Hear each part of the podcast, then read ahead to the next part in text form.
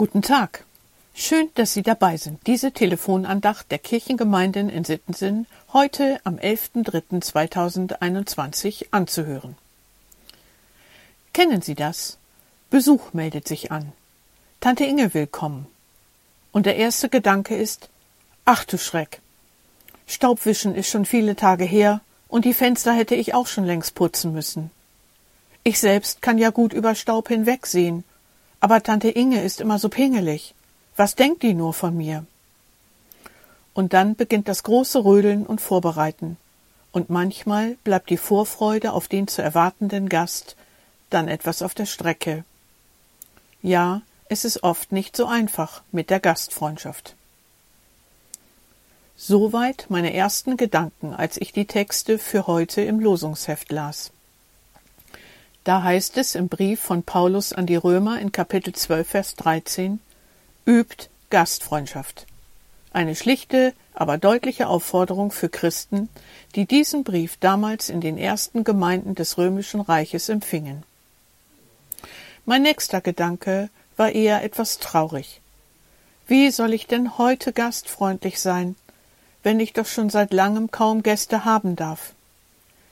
Wie sehr wünsche ich mir, doch endlich mal wieder unbeschwert Gäste einladen zu dürfen. Paulus, weißt du eigentlich, wie schwierig es in unserer Welt heute gerade ist?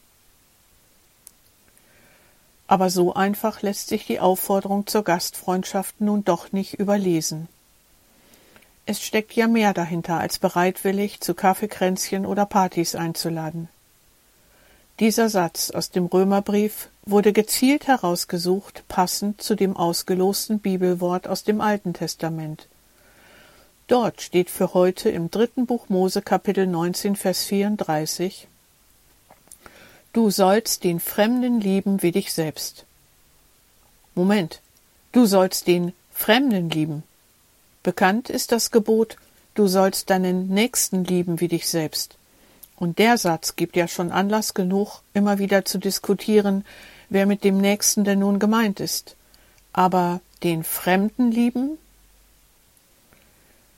Dieses Gebot der Fremdenliebe gehört mit anderen Geboten zusammen unter die Überschrift Heiligkeitsgesetze.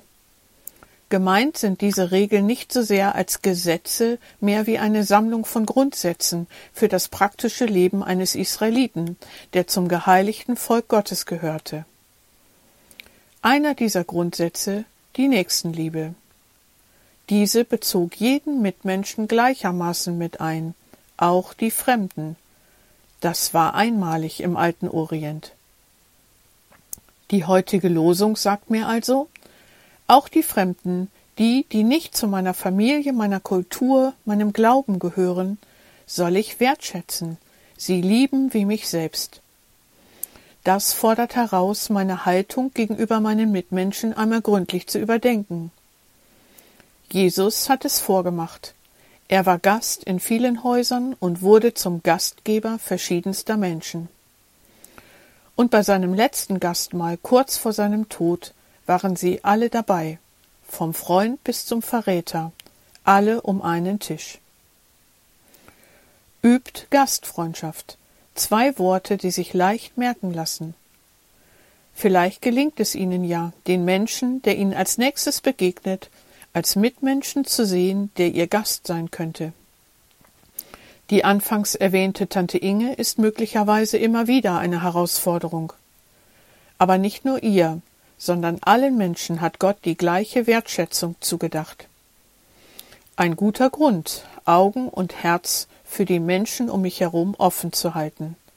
Gastfreundschaft praktisch.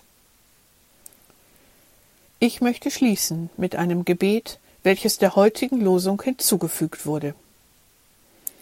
Guter Gott, als wir noch Kinder waren, hast du uns Gaben gegeben, die uns halfen, unseren Weg in der Welt zu finden. Wir lernten Vertrauen, waren neugierig und fürchteten uns doch zuweilen vor Fremden. Vieles davon tragen wir auch als Erwachsene in uns. So bitten wir dich, stärke das Vertrauen, mindere die Furcht, fördere die Neugier und hilf, in fremden Menschen uns selbst zu erkennen und zu lieben. Amen. Es grüßt Sie herzlich Ihre Diakonin Ursula Eggers.